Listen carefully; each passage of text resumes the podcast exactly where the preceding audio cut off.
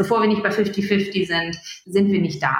Ja, und das heißt nicht, dass ich das irgendwie äh, abwerte oder so, wenn Männer dann die berühmten zwei Monate machen. Aber ich kann aus meiner eigenen Erfahrung sagen, es ist ein tolles Modell, das 50-50 aufzuteilen. Es bringt mir extrem viel und es hat aber auch ihm extrem viel gebracht, dass er dann auch mal ohne mich in der vollen Verantwortung stand.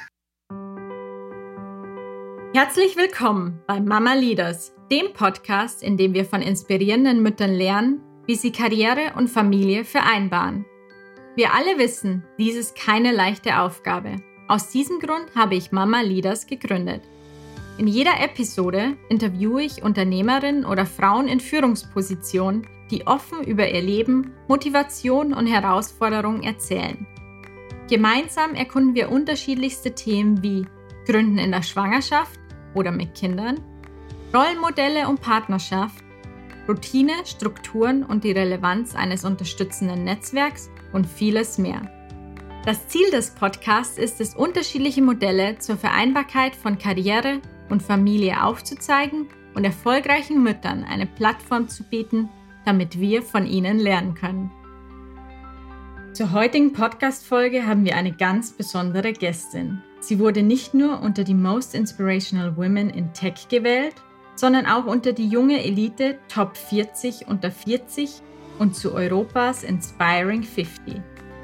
Anna Alex ist Gründerin von Outfittery und Planetly. Das 2020 gegründete Startup Planetly soll Unternehmen dabei helfen, ihren CO2-Verbrauch zu analysieren, reduzieren und auszugleichen. Ende 2019 konnte ich Anna bei einem Panel zum Thema Sind Kinder Karriere Booster oder Bremse persönlich kennenlernen. Anna ist nicht nur in der Gründerszene bekannt und vor allem erfolgreich, sondern auch Mutter von zwei Kindern. Ich freue mich sehr, dass du hier bist. Herzlich willkommen, liebe Anna. Dankeschön, hallo. Du hast Anfang des Jahres Planetly gegründet und in einem anderen Interview meintest du, es war immer klar, dass du wieder gründest. Was hat dich dazu bewegt, ein Cleantech-Unternehmen zu gründen? Für mich ist das Wichtigste, dass ich sehe, dass ich Mehrwert irgendwo schaffen kann. Und ähm, das hatte ich im Fall von Planetly sehr stark das Gefühl. Ich habe noch unter Outfittery-Flagge mich damals einer Initiative angeschlossen, die heißt Leaders for Climate Action. Und das ist Zusammenschluss von mehreren hundert Digitalunternehmern, die sagen, wir können nicht nur reden, sondern wir müssen jetzt wirklich in Aktion treten, um die Klimakrise zu bewältigen und anzugehen. Und in dem Zuge habe ich dann versucht, den Fußabdruck von Outfittery rauszubekommen und war ehrlich gesagt ziemlich entsetzt, was für ein wahnsinnig manueller Prozess das noch ist. Und wissend, dass der CO2-Fußabdruck die wichtigste KPI der Menschheit des Jahrhunderts eigentlich ist, habe ich gedacht, das muss doch irgendwie besser gehen. Und da müssen wir doch mehr technische Möglichkeiten nutzen, um den Fußabdruck zu verstehen und damit dann auch zu reduzieren zu können. Und genau das haben wir jetzt in den, in den Kern von Planetly gerückt, unseren Kunden die Möglichkeit zu geben, ihren CO2-Fußabdruck auf einfache Art und Weise zu verstehen, auf Basis der im Unternehmen bereits vorhandenen Daten, durch viel Automatisierung und durch wirklich sozusagen State-of-the-Art Technology, ihnen die Möglichkeit zu geben, den Fußabdruck zu verstehen, damit dann zu reduzieren und auch zu kompensieren, um ein klimaneutrales Unternehmen zu werden. Das ist heutzutage ja ein großes Thema und wirklich, wirklich nötig. Nicht nur für Unternehmen, sondern auch aus politischer und nachhaltiger Sicht. Du hast dein erstes Unternehmen, als du es gegründet hast, warst du noch nicht Mutter. Jetzt beim zweiten Unternehmen hast du bereits zwei Kinder. Konntest du unterschiedliche Herausforderungen erkennen, mit und ohne Kinder zu gründen? Also ich glaube, ähm es ist auf jeden Fall eine Herausforderung, aber meine Message hier soll auch ganz klar sein, es ist nicht unmöglich. Also ähm, ich habe mich jetzt gewagt, mein zweites Unternehmen zu gründen in einer Phase, in der meine Kinder tatsächlich noch klein sind. Also die sind jetzt eins und drei. Ähm, ich ähm, hätte das wahrscheinlich nicht ähm, hinbekommen ohne die Unterstützung von meinem Mann. Wir haben uns die Elternzeit tatsächlich bei beiden Kindern 50-50 geteilt. Und ähm, das ist das Modell, das für uns extrem gut funktioniert. Und ähm, für mich, mir hält er momentan, hält er momentan jetzt zu Hause extrem den Rücken frei und kümmert sich gerade eigentlich bis unser Kleiner in die Kita kommt, ähm, zu Hause komplett um alle Family Work. Ähm, und ich kann mich auf Planetly konzentrieren und das Modell funktioniert für uns extrem gut. Ähm, Natürlich merke ich einen Unterschied. Ne? Früher ist, ist, hat man irgendwie, keine Ahnung, ohne Probleme auch mal 14 Stunden im Büro sitzen können und zu Hause hat keiner gewartet und man hatte kein schlechtes Gewissen oder wenn dann hat der Partner zu Hause gewartet oder sowas, der vielleicht gerade das Gleiche gemacht hat oder so. Also es ist natürlich ein Unterschied. Und ich muss aber sagen, auf der einen Seite ist es sehr anstrengend, auf der anderen Seite sehe ich aber auch ganz viel Positives daran, weil diese 14 Stunden, die ich irgendwie früher und im Aufbau von Outfittery oder sowas dann pro Tag gearbeitet habe, sind auch nicht unbedingt immer effizient. Wenn man ehrlich ist, kommt man auch irgendwann an, an einen Punkt, an dem man vielleicht gar nicht mehr so effizient arbeitet und trotzdem denkt man, ich muss das jetzt aber noch schaffen, weil mein eigener Anspruch an mich ist so extrem hoch. Ähm, und da balancieren die Kinder mich jetzt tatsächlich ein bisschen. Also ich teile es mir so auf, dass ich wirklich jeden Abend von 18 bis 20 Uhr Kinderzeit habe. Und diese Stunden in den Essen, danach spiele ich mit ihnen irgendwie und, und sowas.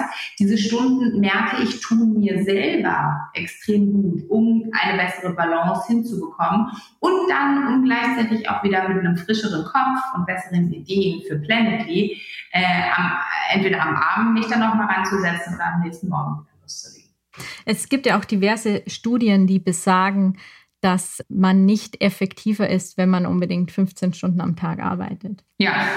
Du hast dein erstes Kind bekommen, als du Co-CEO von Outfittery warst und bist nach drei Monate nach der Geburt wieder in das Unternehmen zurück. Dein zweites Kind hast du letztes Jahr bekommen, als du Leaders for Climate Action beigetreten bist. Wie hast du denn diese beiden Elternzeiten bewusst anders vielleicht auch gestaltet und was hast du mit vom ersten Kind in die zweite Elternzeit genommen? Hm. Also äh, vielleicht noch mal kurz, Leaders for Climate Action ist ja nur eine nebenbei eine Initiative, die ich da unterstützt habe. Das war jetzt kein Fulltime-Job und da bin ich auch nicht im Founding-Team oder im, im, im Aufbauteam. Also bei mir war es eigentlich so, wie du sagtest, ich habe meine erste Tochter bekommen, als ich noch total operativ mit drin war bei Outfittery. Habe eigentlich einen Monat nach der Geburt saß ich auch wieder im Büro, habe drei Tage die Woche danach dann direkt wieder gearbeitet. In dieser Zeit hat sich mein Mann um unsere Tochter gekümmert und ähm, dann bin ich äh, Ende 2018 ähm, bei Outfittery operativ ausgestiegen und ähm, habe dann ähm, im März 2019 ähm, meinen Sohn bekommen.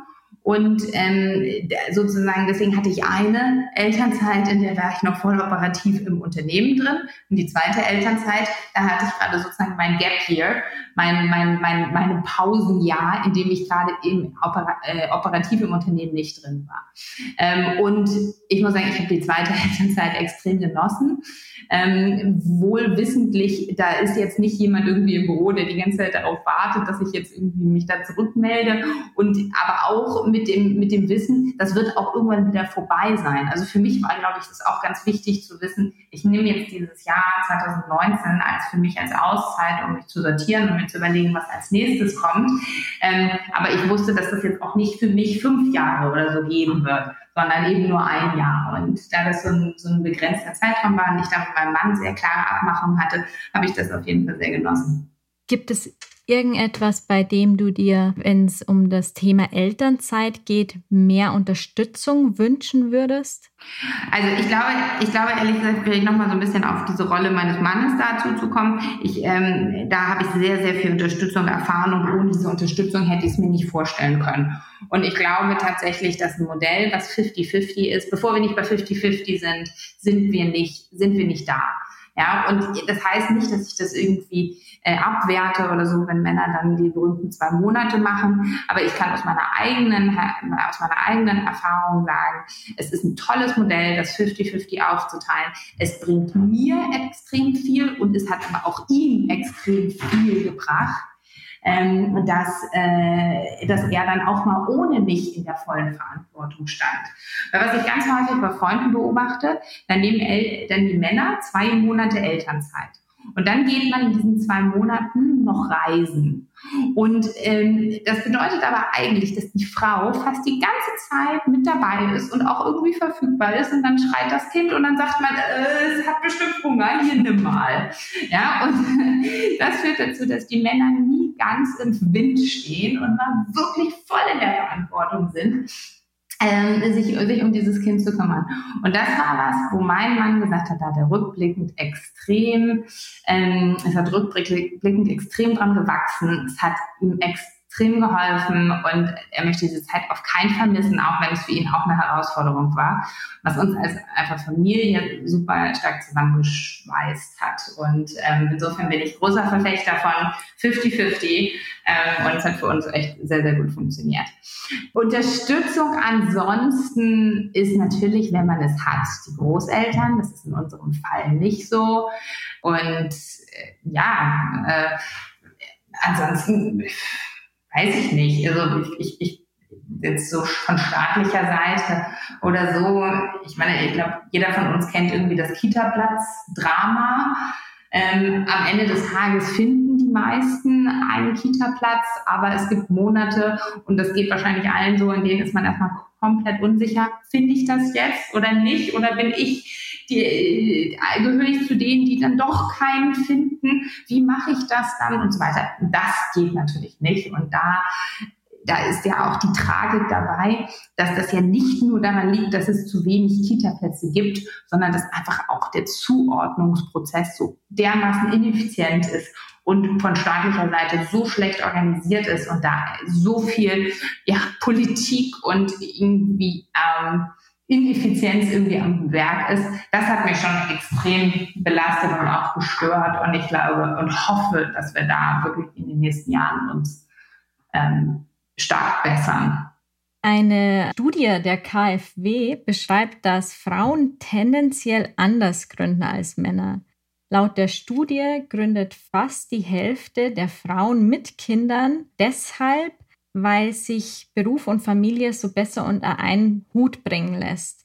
Und Frauen gründen auch öfters in Teilzeit im Bereich der persönlichen Dienstleistungen und seltener Wachstumsunternehmen.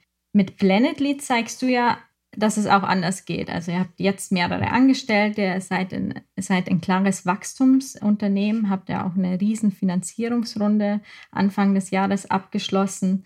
Was würdest du den Frauen mit Kindern raten, die ein Wachstumsunternehmen gründen? Wie können sie diese Balance finden oder Familie und Karriere vereinbaren? Hm. Also ähm, genau, ich glaube, man muss immer ein bisschen unterscheiden, eben genau wie du es tust, ne, zwischen sozusagen Gründung, selbst, die Selbstständigkeit starten und, und, und, und Wachstumsunternehmen gründen, bei dem man dann auch Investoren für sich gewinnt, sind riesengroße Unterschiede. Ähm, ist nicht das eine besser als das andere oder sowas, aber es sind einfach ganz unterschiedliche Dynamiken, die da mit am, am Werk sind. Und äh, was eben, was, was, was ich mir beweisen will, mir und der Welt, ist, dass es geht, auch ein Wachstumsunternehmen zu bauen, obwohl man kleine Kinder zu Hause hat. Ähm, was ich, was ich den, was ich den Frauen raten würde oder auch eben den Männern, ist äh, das Ganze halt irgendwie gut zu planen irgendwie und äh, aber auch keine Angst zu haben, das Ganze jetzt nicht bis ins kleinste Detail durchplanen zu können. Ich glaube, wenn man irgendwie ein Setup hat, was man zu Hause hat, eben was man irgendwie familiär, was man mit dem Mann irgendwie vereinbart hat irgendwie oder sowas, dann wird das alles schon. Also ich glaube, häufig durch Verdenken auf Frauen irgendwie alles Mögliche, so ein bisschen so verkopft. Und dann ist das irgendwann so zerdacht, was passiert denn dann, wenn und, und so weiter und so fort, dass man sich dann irgendwie doch nicht traut zu springen. Also meine Devise ist da immer, ähm, man sollte einfach mal machen äh, ich sage immer, move your ass and your mind will follow.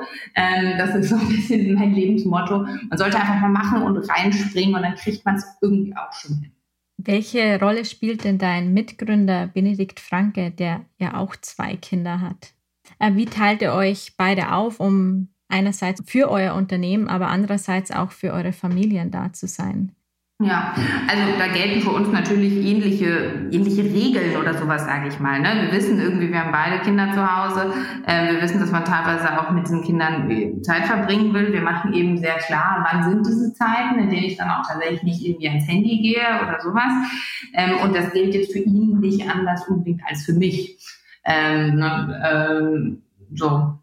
In einem Arte-Interview äh, 2017 hast du erwähnt, es, es, sollte kulturell akzeptiert werden, dass es Teilzeitführungskräfte gibt. Ist diesen Modell, das ihr als Gründer-Duo lebt, oder sieht eure typische Arbeitswoche ähm, sehr voll aus? Ähm, ja, äh, nee, das leben wir tatsächlich nicht. Ähm, und dagegen haben wir uns wahrscheinlich dann auch einfach realistisch dagegen entschieden, in dem Augenblick, in dem wir Investoren mit dazu genommen haben. Ähm, weil, genau wie du sagst, wir haben mit Planetly große Pläne, wir wollen schnell wachsen. Und von, von dieser Illusion, da muss ich schon sagen, da habe ich mich so ein Stückchen, äh, Stückchen weit von entfernt, dass, äh, dass ich glaube, dass es geht, dass man Teilzeit ein Venture Capital Case und Wachstumsunternehmen aufbaut mit Investoren da drin, ähm, das halte ich momentan tatsächlich nicht für, für realistisch. Ähm, was aber natürlich trotzdem geht, ist, wenn man sein eigenes Unternehmen startet, keine externen Investoren dazu nimmt, kleinere Angels oder, oder, oder sowas vielleicht nur, und dann zu sagen, das mache ich jetzt hier in Teilzeit, ähm, dann ist das durchaus ein Modell, was sich ja auch nicht für immer so abbilden muss. Man kann ja auch sagen, ich starte hier was Teilzeit und dann werde ich das nachher irgendwie hochskalieren oder ne, wenn ich dann kann und Kinder ein bisschen größer und irgendwie gut in der Kita angekommen etc., dann gehe ich irgendwie wieder auf Vollzeit oder sowas. Aber ich glaube jetzt äh, wirklich das komplett äh, Teilzeitgründung in einem Wachstumsunternehmen mit Venture Capital drin, ähm, ist glaube ich echt schwierig. Ich wünsch, würde es mir wünschen, aber ich, ich sehe es, da hat die Realität vielleicht mich auch so ein bisschen eingeholt. Ähm, das sehe ich jetzt tatsächlich anders als, als, als damals. Was ich aber, was ich aber dennoch, was ich, wo ich dennoch sehr dafür bin und was wir hier auch bei Planetly leben, ist, dass es Teilzeit-Führungskräfte geben können muss. Das ist nämlich, glaube ich, der erste und noch wahrscheinlich viel, viel wichtigere Schritt, dass das in unserer Gesellschaft akzeptiert wird. Wie lebt ihr das bei Planetly? Ähm, insofern, dass wir, dass wir äh, bei uns äh, Führungskräfte haben, die Teilzeit sind. Und in diesem Fall jetzt auch ein Mann, ja. Wie unterstützt du neben diesem Beispiel Väter oder Mütter mit Kindern in eurem Unternehmen? Gibt es bestimmte Werte, Strukturen oder Voraussetzungen? Die ihr gebt? Ja, also wir sind sehr ergebnisorientiert. Mir ist es eigentlich ziemlich egal, wann oder von wo aus äh, jemand seinen Job macht. Natürlich ist es teilweise sinnvoll, zusammenzukommen und sich abzustimmen. Ähm, und ähm, äh, genau, in einem Raum mal zu sein.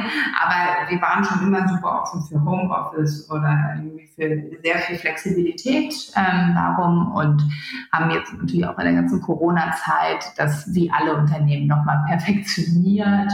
Ähm, wie kriegen wir es hin, trotzdem effizient zu sein und, und flexibel? Und ähm, ein, ein Mitarbeiter hat zum Beispiel jetzt gerade zu Hause eine herausfordernde Situation.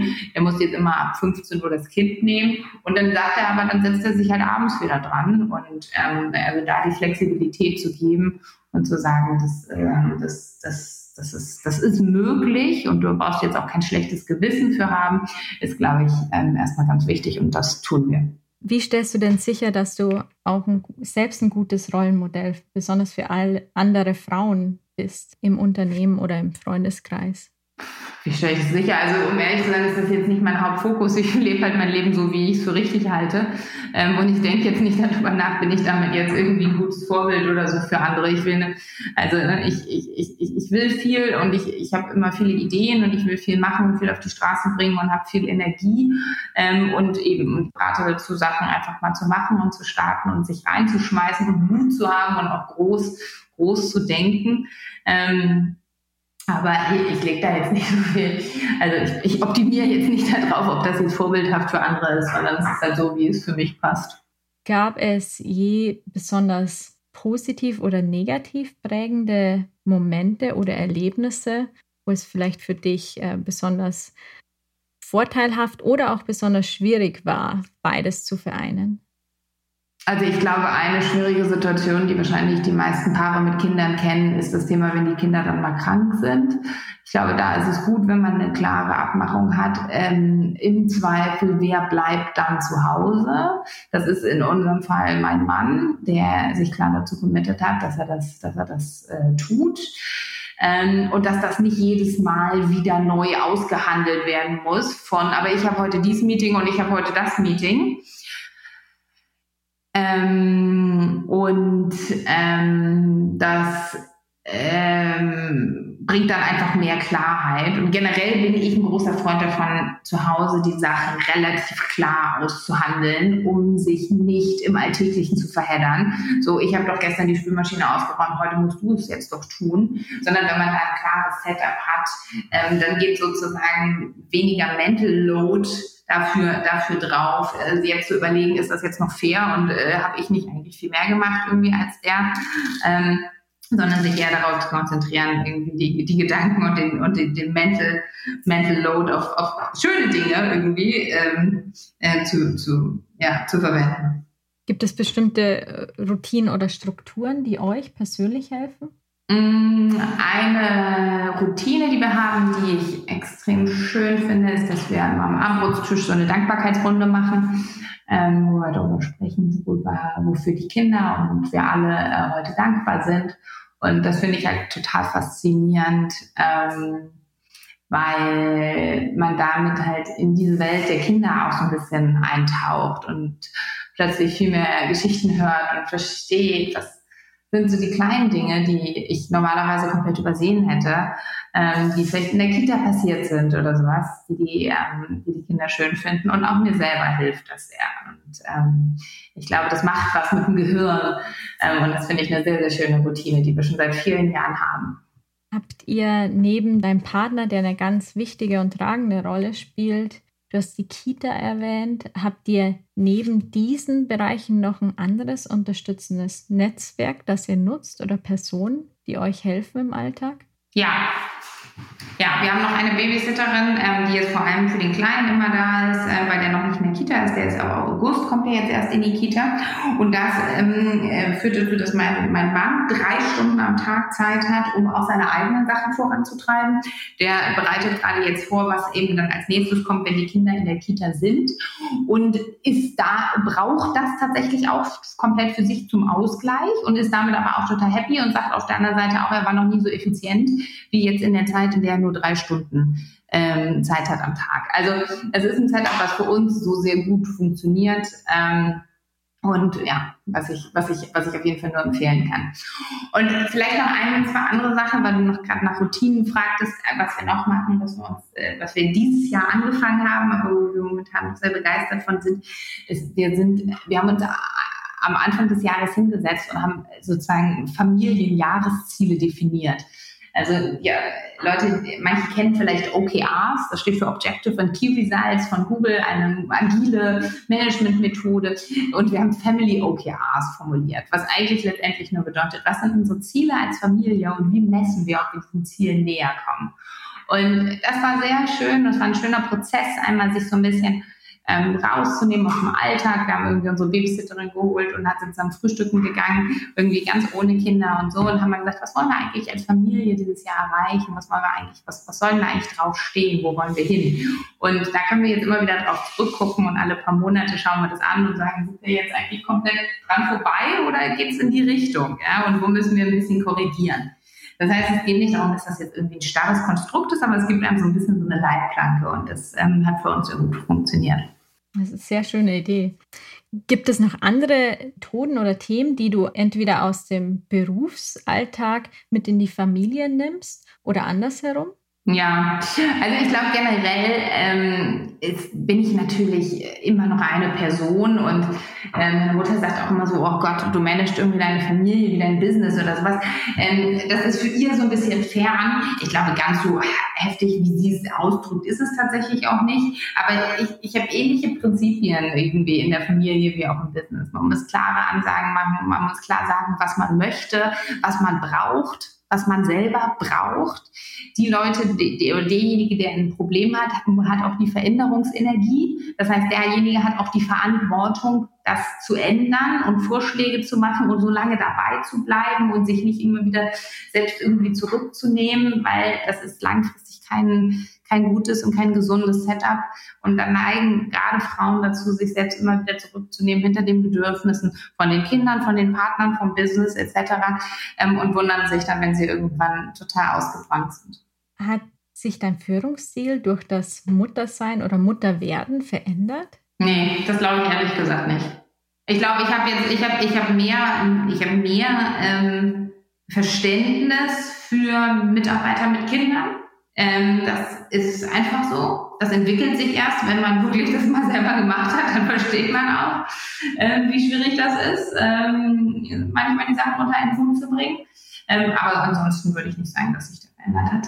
Du hast gerade das Thema angesprochen, dass Frauen sich oft selbst mit ihren äh, Bedürfnissen zurücknehmen. Neben Familie und Unternehmungsführung bleibt dann oft auch wenig Zeit für einen selbst. Wie stellst du denn sicher, dass du genügend Zeit für dich hast? Ja, das ist auf jeden Fall auch meine Challenge. Ähm, manchmal, manchmal, manchmal merke ich das, ähm, weil ich einfach irgendwie total fix und fertig bin und äh, das dann auch mein Mann sehr klar kommuniziere. Jetzt brauche ich mal Zeit für mich. Ähm, das ist dann auch manchmal wirklich nur ein Samstagvormittag oder sowas irgendwie, äh, an dem ich dann mal ein Buch lesen kann und irgendwie zur Pediküre gehen kann und so weiter. Und dann fühle ich mich danach auch schon wieder viel besser und mit der besten Freundin mal telefonieren. Ähm, ich glaube, man muss sich das wirklich in den Kalender schreiben, ähm, das regelmäßig zu machen. Ähm, also sowohl tägliche Routinen als auch dann irgendwie wöchentliche, monatliche Routinen. Und wenn man merkt, dass man da irgendwie gerade das, das Fass irgendwie überläuft, ganz klar flaggen und sagen, hallo, ich brauche mal ähm, hier ein paar Stunden für mich und das wirkt häufig dann schon Wunder. Es gibt ja die Zeit für sich, die Zeit als Mutter, die Zeit als äh, Gründerin, Unternehmensführerin und dann gibt es ja auch die Zeit mit dem Partner. Planst du das dann auch mit ein? Das sind ja so die vier Bälle, die man in der Luft halten muss.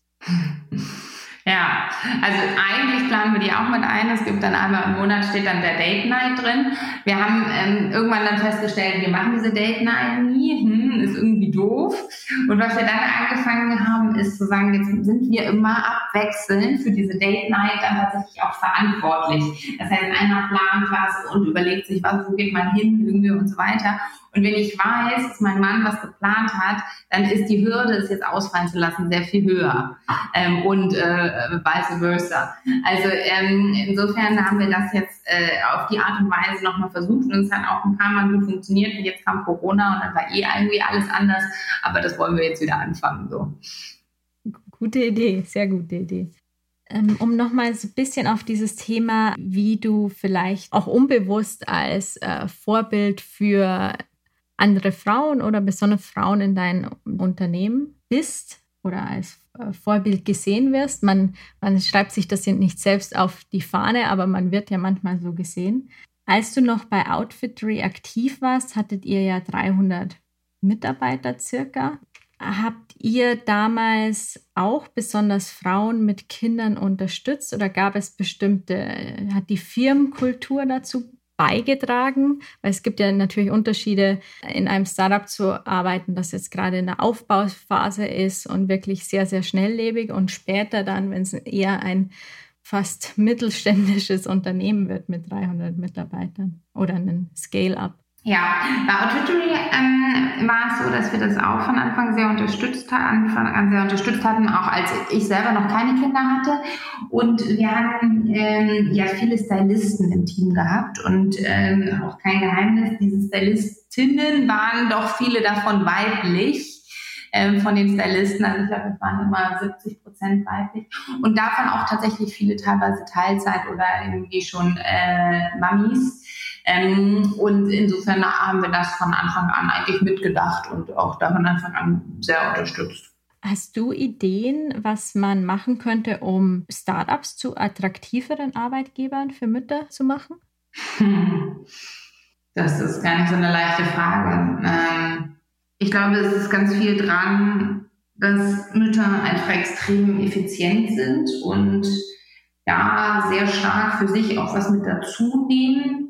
Ähm, was ihnen wiederum im Führungsverhalten hilft, nämlich klare Ansagen machen zu können, das brauche ich und bis dahin und bis dahin lieferst du das bitte etc.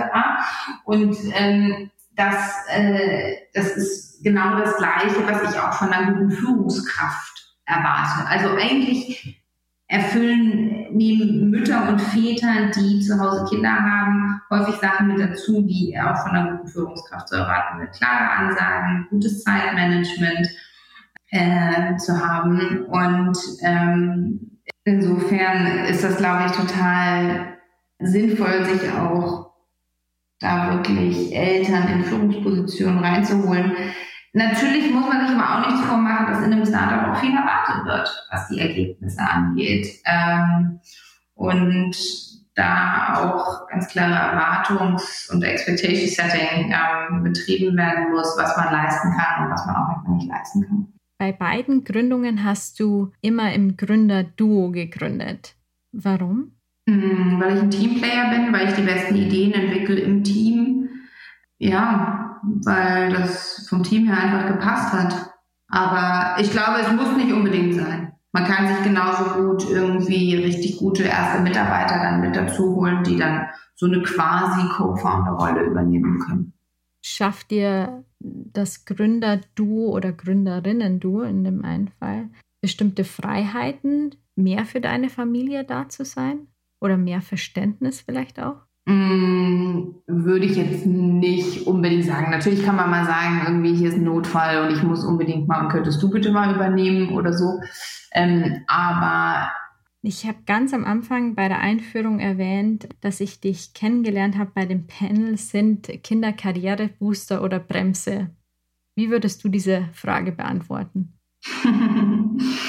also ich glaube, es kann in alle Richtungen gehen. Am Ende des Tages liegt es daran, ähm, was man sich selber vor zutraut und zumutet auch. Ja, es ist, ich will, also ich glaube, alle Lebensmodelle sind in Ordnung. Es ist genauso in Ordnung, mal zu sagen, ich stecke jetzt irgendwie mal drei Jahre ein bisschen zurück, weil ich will super viel Zeit mit meinen kleinen Kindern verbringen und irgendwie, sie werden so schnell groß Ne? Ähm, und auf der anderen Seite aber auch irgendwie, wenn man sagt, so, nee, das ist nicht mein Modell, ich habe nur mein Business, das, das brauche ich, das gleicht mich aus und das macht mich auch zu einer besseren Mutter oder Vater, wenn ich weiß, ich habe hier nebenbei einfach noch mein, mein Business und ich kann hier was schaffen und dann wieder mit voller Aufmerksamkeit bei den Kindern sein. Also ich glaube, es kann in alle Richtungen gehen und es ist echt ziemlich individuell. Ähm, ich würde es, glaube ich, weniger gerne jetzt so komplett verallgemeinern. Es ist, es ist challenging, aber ähm, es ist machbar. Hattest du bestimmte Vorbilder? Also ein bisschen, wer, wer, wer, wer, durchaus immer ein Vorbild für mich ist und ähm, war und ist, ist äh, Verena Pauster zum Beispiel, ähm, der Kinder jetzt ja auch schon ein bisschen älter sind, die auch in der Zeit, in der die Kinder kleiner waren, äh, mir äh, eigenes Unternehmen vorangetrieben hat und aufgezogen hat. Ähm, und genau, wir sind ähm, befreundet und äh, das war auf jeden Fall immer eins meiner Vorbilder. Du bist ja selbst im bestimmten Umfeld aufgewachsen und sozialisiert worden. Einige der anderen Podgästinnen haben erwähnt, dass ihr Verständnis, das sie vorgelebt bekommen haben von ihren Eltern, anderes war, als wie sie jetzt äh, Familie und Karriere leben. Kennst du dieses Spannungsfeld selbst? Ähm, das ist tatsächlich bei mir mir weniger bekannt. Der Grund ist dafür, dass meine Mutter ähm, alleinerziehend war oder zumindest relativ früh. Ich war fünf, als sich meine Eltern getrennt haben und meine Mutter gleichzeitig selbstständig war. Das heißt, sie hat auch immer versucht, irgendwie alles unter einen Hut zu kriegen und hat mir es eigentlich so vorgelebt, dass es irgendwie auch geht. Ähm, und das sogar ohne Unterstützung eines, eines Mannes zu Hause, der das Ganze mit, wie es bei mir, mit super viel Leidenschaft und Passion irgendwie verfolgt. Ähm, also insofern, ja, ich glaube, sicherlich haben sich die Werte geändert von unserer Elterngeneration zu der Generation uns als Eltern jetzt. Bei mir ist aber das Lebensmodell nicht drastisch anders. Gibt es irgendwelche Wünsche, die du vielleicht auch an dein Umfeld hast, was sich denn ändern könnte, um es einfacher für Gründerinnen oder Frauen in Führungspositionen zu machen, die Kinder haben? Boah, das ist auch eine schwierige Frage. Ich, ich ich glaube, am Ende des Tages geht es darum, irgendwie sehr zu bestärken, ne? anstatt irgendwie zu sagen, hast du denn an das und das und das gedacht oder sowas. Ne? Also ich glaube, alle Frauen, die und Männer, die sagen, sie wollen mal ein eigenes Unternehmen gründen, die sollten das tun. Und wenn sie jetzt Lust darauf haben, dann kann man das auch jetzt tun. Manchmal agieren ja Freunde und Umfeld eher so als Bedenkenträger oder sowas. Und ähm, ich habe da am meisten immer von denen profitiert, die mich bestärkt haben in meinen Plänen und äh, anstatt da irgendwie zurückgehalten haben und klein gemacht haben. Also ich glaube, irgendwie sehr bestärkend damit reinzugehen ähm, und zu sagen, klar, irgendwie, irgendwie geht's, bringt, bringt mehr als ähm, ja, als der, als der wahnsinnige Kritiker zu sein. Und es ist ja auch so ein Unternehmen zu gründen, ist ja auch tatsächlich, und ich glaube, das muss man sich auch immer so ins Gedächtnis rufen, das ist ja keine Entscheidung für immer. Ich sage ja jetzt nicht, für immer will ich jetzt Unternehmerin sein, sondern man kann ja auch sagen, ich versuche das jetzt mal und ich kann mir leisten, jetzt mal sechs Monate oder sowas, ähm, keinen Job zu haben oder sowas, ne, und irgendwie, um mir da Gedanken zu machen, ähm, was, was das denn sein könnte und das ganze Thema anzugehen. Ähm, und ich glaube, wenn man in dem Augenblick, in dem man diese Entscheidung, will ich mein eigenes Unternehmen gründen oder nicht, so ein bisschen timeboxt und es nicht zu einer Lebensentscheidung erhebt, ähm, ist es auch viel, viel einfacher, diese Entscheidung zu treffen. Will ich mal für sechs Monate das ausprobieren, ja oder nein? Ist eine ganz andere Entscheidung, als will ich jetzt für, bis zum Ende meines Lebens und als Lebensentscheidung hier mich dafür entscheiden, Unternehmer zu sein. Und das Gute ist ja, wir haben ja in Deutschland schon ein äh, durchaus gutes äh, Setup, was irgendwie Elterngeld äh, etc. angeht. Ähm, da gibt es zum Beispiel ein ganz tolles Programm von Google, das heißt Google for Parents oder Google for Startups, genau, Google for Startups für Eltern in der Elternzeit. Und die unterstützen Eltern in der Elternzeit, ihre eigenen Unternehmen dabei zu gründen. Ähm, und äh, das finde ich herrlich. So, ne? Und natürlich ist die Elternzeit in erster Linie für die Kids da und für die Kleinen, aber äh, man kann sie ja auch nutzen, um darüber nachzudenken und vielleicht das eine oder andere auch tatsächlich schon zu starten, was dann danach kommt.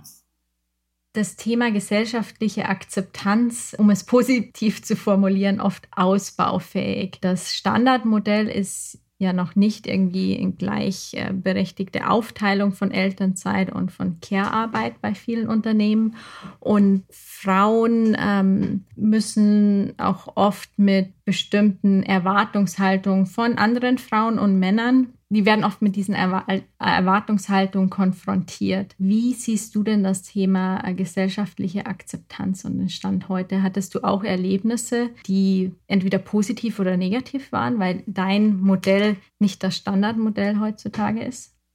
Hm, ähm, also es haben bestimmt, hat sich der ein oder andere gedacht, so spinnt die, das kann ich ja so nicht machen, Rabenmutter und so weiter, ne? hat doch ein kleines Kind zu Hause, warum gründet ihn jetzt wieder oder so? Ähm, aber ehrlich gesagt, ist mir ziemlich egal. Also ähm, ich, ähm, mich hat zumindest keiner damit konfrontiert oder wenn sie es gedacht haben, haben sie sich nicht getraut, es mir zu sagen. Ähm, ich glaube, da muss man auch tatsächlich drüber stehen und sagen, was ist dein Weg, ähm, was, was passt zu deinem Setup zu Hause, was passt zu dir als Paar ähm, und zu dir als Person. Ähm, und äh, da ist irgendwie, ob es jetzt, ob, ob jetzt irgendwie der Nachbar schräg guckt irgendwie oder sowas, ist mir jetzt ehrlich gesagt immer nicht wichtig gewesen. Du und dein Partner, ihr habt natürlich ein gleiches Rollenverständnis oder ein Rollenmodell. Habt ihr euch frühzeitig geeinigt vor der Familienplanung, wie, wie ihr das seht? Oder wart ihr dann plötzlich in der Situation, wie habt ihr euer Modell für euch ausgesprochen, vielleicht auch ausgehandelt für euch? Ja, das ist eine gute Frage. Ähm, äh, ich glaube, wir haben schon offen gesprochen. An einem gewissen Punkt war mein Partner sehr stark derjenige, der gesagt hat, so komm jetzt aber mal hier irgendwie Kinder und, und so. Ähm, und deswegen auch von Anfang an sehr klar war, dass er eine ganze Zeit mit den Kindern verbringen möchte. Ähm, aber ich glaube, wir sind schon so ein bisschen so reingeschlittert, ehrlich gesagt. Auch und beim zweiten Kind haben wir es dann sehr viel expliziter gemacht, so von dann bis dann du und von dann bis dann ich irgendwie und so weiter und so fort. Beim ersten Kind sind wir einfach irgendwie so ein bisschen, äh, ja, einfach mal reingeschlittert. Und das ist ja auch irgendwie das Herrliche und Schöne. So ein Kinder, so eine Schwangerschaft und so weiter, das schafft ja Tatsachen. So, ne? Es ist dann einfach mal so. Und damit muss man, damit muss man dann umgehen. Und wenn man da ähm, dann irgendwie äh, ja darauf das gut vielleicht ein bisschen durchdenkt und darauf achtet, dass man selbst mit seinen eigenen Bedürfnissen und, und, und dem, was man über sich in den letzten Jahrzehnten gelernt hat, nicht zu kurz kommt, ähm, ist das, glaube ich, auch möglich, dass, dass, dass dann so ein bisschen aus dem Steg greift und irgendwann mal zu gucken, wie es funktioniert. Also ganz konkret als Beispiel bei uns, wir haben uns dann überlegt, wie teilen wir jetzt die Elternzeit auf? Da muss man dann ja bei dem Elternzeitantrag äh, irgendwie sagen, ne, wer hat eigentlich wann und welche nimmt welche Monate Elterngeld. Ich glaube, am Ende des Tages haben wir das noch fünfmal geändert. Wer jetzt ganz konkret welche Monate, es lag dann bei mir daran, irgendwie, dass ich dann businessseitig doch noch was hatte, dass ich dann irgendwie einen großen Dreh verschoben hat, wo ich irgendwie noch dabei sein wollte und so weiter und so fort. Also wir haben diese Flexibilität, dass man das auch noch häufig ändern kann, dann auch tatsächlich genutzt und für uns einfach immer wieder ein bisschen neu austariert und auch ausgehandelt. Gab es irgendetwas, was ihr beim zweiten Kind bewusst anders geplant habt, um es einfacher zu machen? Ja, beim zweiten Kind war einfach dann die berufliche Situation ein bisschen anders. Dadurch, dass ich operativ bei Outfittery raus war, war es dann ziemlich klar, dass ich die ersten Monate mit dem Kind dann auch tatsächlich komplett mache.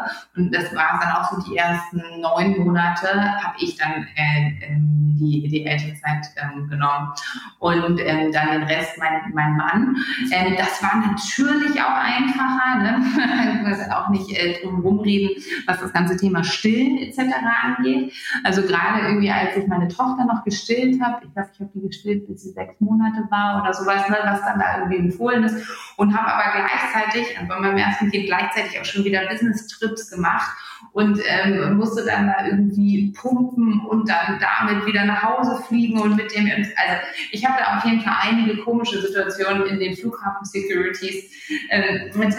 erlebt, ja, wo es einfach eine sehr große logistische Herausforderung ist, zu stillen, voll zu stillen und gleichzeitig dann mal so einen Business-Trip zu machen. Aber auch das geht und es funktioniert, wenn man es gut plant ähm, und wenn man es sich zutraut. Ähm, aber das war bei unserem zweiten dann eben ein bisschen einfacher. In der Zeit, in der ich gestillt habe, habe ich dann auch für Elternzeit gemacht und das war, äh, war dann natürlich einfacher. Ja. Dann wären wir auch schon bei unseren drei Endfragen, den Bonusfragen angekommen. Und die ersten zwei Fragen sind Ergänzungsfragen. Vereinbarkeit von Karriere und Familie heißt für mich? Vereinbarkeit von Karriere und Familie heißt für mich Lebensqualität, weil es ja irgendwie beides gehen muss. Wenn man nur das eine oder nur das andere könnte, dann wäre insgesamt, glaube ich, die Lebensqualität sehr viel geringer. Schön, ja. Als Bundesministerin für Familie, Senioren, Frauen und Jugend würdest du? Oh, ähm, was würde ich machen? Ich würde wahrscheinlich wirklich diese ganze Kita-Platzvergabe ähm, mal komplett neu auf, aufrollen ähm, und sehr, sehr stark in das, äh, in das Unterstützungsangebot für Familien ähm, investieren. Ähm, ja, und noch und ist noch mehr und, ist noch mehr fördern, dass tatsächlich Männer 50-50 ähm, Elternzeit machen. Also im Moment ist ja das Incentive, wenn der Mann zwei Monate nimmt, dann gibt es ja diese zwei Monate sozusagen obendrauf geschenkt. Ähm, ich finde, ich glaube, das, das geht noch weiter. Zwei Monate ist jetzt irgendwie gefühlt in der Mitte der Gesellschaft angekommen. Es gibt natürlich auch immer noch welche, für die das nicht das Modell ist. Das ist dann auch okay, will ich nicht verurteilen. Aber ich glaube, äh, das geht noch mehr und solange wir da nicht bei 50-50 sind, sind wir noch nicht da. Was würdest du konkret machen, um das zu fördern? Hast du Ideen? Naja, man kann ja Incentive-Strukturen so ein bisschen wie jetzt mit diesen 12 plus 2 Monaten nochmal an was, an was legen und sagen, es sind halt irgendwie 12 plus 3 oder ich, ich weiß nicht genau. Ganz konkret habe ich mir da echt gar keine Gedanken drüber gemacht. Was ist denn der beste Tipp, den du je bekommen hast zu dem Thema Vereinbarkeit von äh, Karriere und Familie? Ich glaube, der beste Tipp, ich habe mir am Anfang schon noch viele Gedanken darüber gemacht, irgendwie kriegen wir das dann alles hin und man hört irgendwie immer am Ende kommt dann alles anders, als man denkt und man kann Kinder nicht so planen irgendwie und dann, dann sind die plötzlich ganz anders oder dann hat man irgendwie plötzlich ein Schreikind oder irgendwie sowas. Aber äh, der beste Tipp, den ich äh, bekommen habe, war eigentlich doch, wenn man es so plant, dann kann, dann, dann kann man das auch so machen. Natürlich gibt es immer einen Teil, der flexibel sein muss, wenn man natürlich das Kind vorher nicht abschätzen kann. Aber wenn man Pläne vorher macht, dann kann man sich eigentlich auch an diese Pläne halten. Ähm, zumindest irgendwie äh, einen großen Anteil der Fälle. Und das fand ich damals extrem beruhigend, zu sagen, ah ja, okay, das ist nicht alles ganz anders. Beim ersten Kind, man denkt ja so, Gott, mein ganzes Leben ändert sich und kann nichts davon planen. Doch, man kann schon viel planen. Gibt es irgendetwas, ähm, das du noch loswerden willst, jetzt ganz am Ende, wo du sagst, das wollte ich schon immer mal teilen, nennen? nee, ich glaube, ähm, du hast mir viele Fragen gestellt. Dann herzlichen Dank, Anna, für das wirklich offene und inspirierende Interview und auch die Erfahrungen und Einblick, die du mit uns geteilt hast. Ich habe unser Gespräch sehr genossen und sage nochmal vielen lieben Dank. Okay, vielen Dank auch dir. Vielen Dank fürs Zuhören. Ich hoffe, diese Folge hat dich genauso inspiriert wie mich. Wenn dir diese Folge gefallen hat, dann teile ich sie gerne mit Freunden, Bekannten und Verwandten oder anderen Mama-Leaders oder auch Papa-Leaders. Sharing is caring. Denn so hilfst du das Thema und unsere Mama-Leaders noch sichtbarer zu machen und Wandel voranzutreiben. Natürlich interessiert mich auch, was du am spannendsten und nützlichsten fandest. Hinterlasse gerne Feedback und Anregungen und bewerte fleißig den Podcast auf Apple Podcast. Wenn du die nächste Folge nicht verpassen willst, dann folge Mama Leaders auf Instagram oder abonniere den Podcast auf der Plattform deiner Wahl. Auf bald bis zur nächsten Folge. Bis dahin, ciao, ciao und Servus.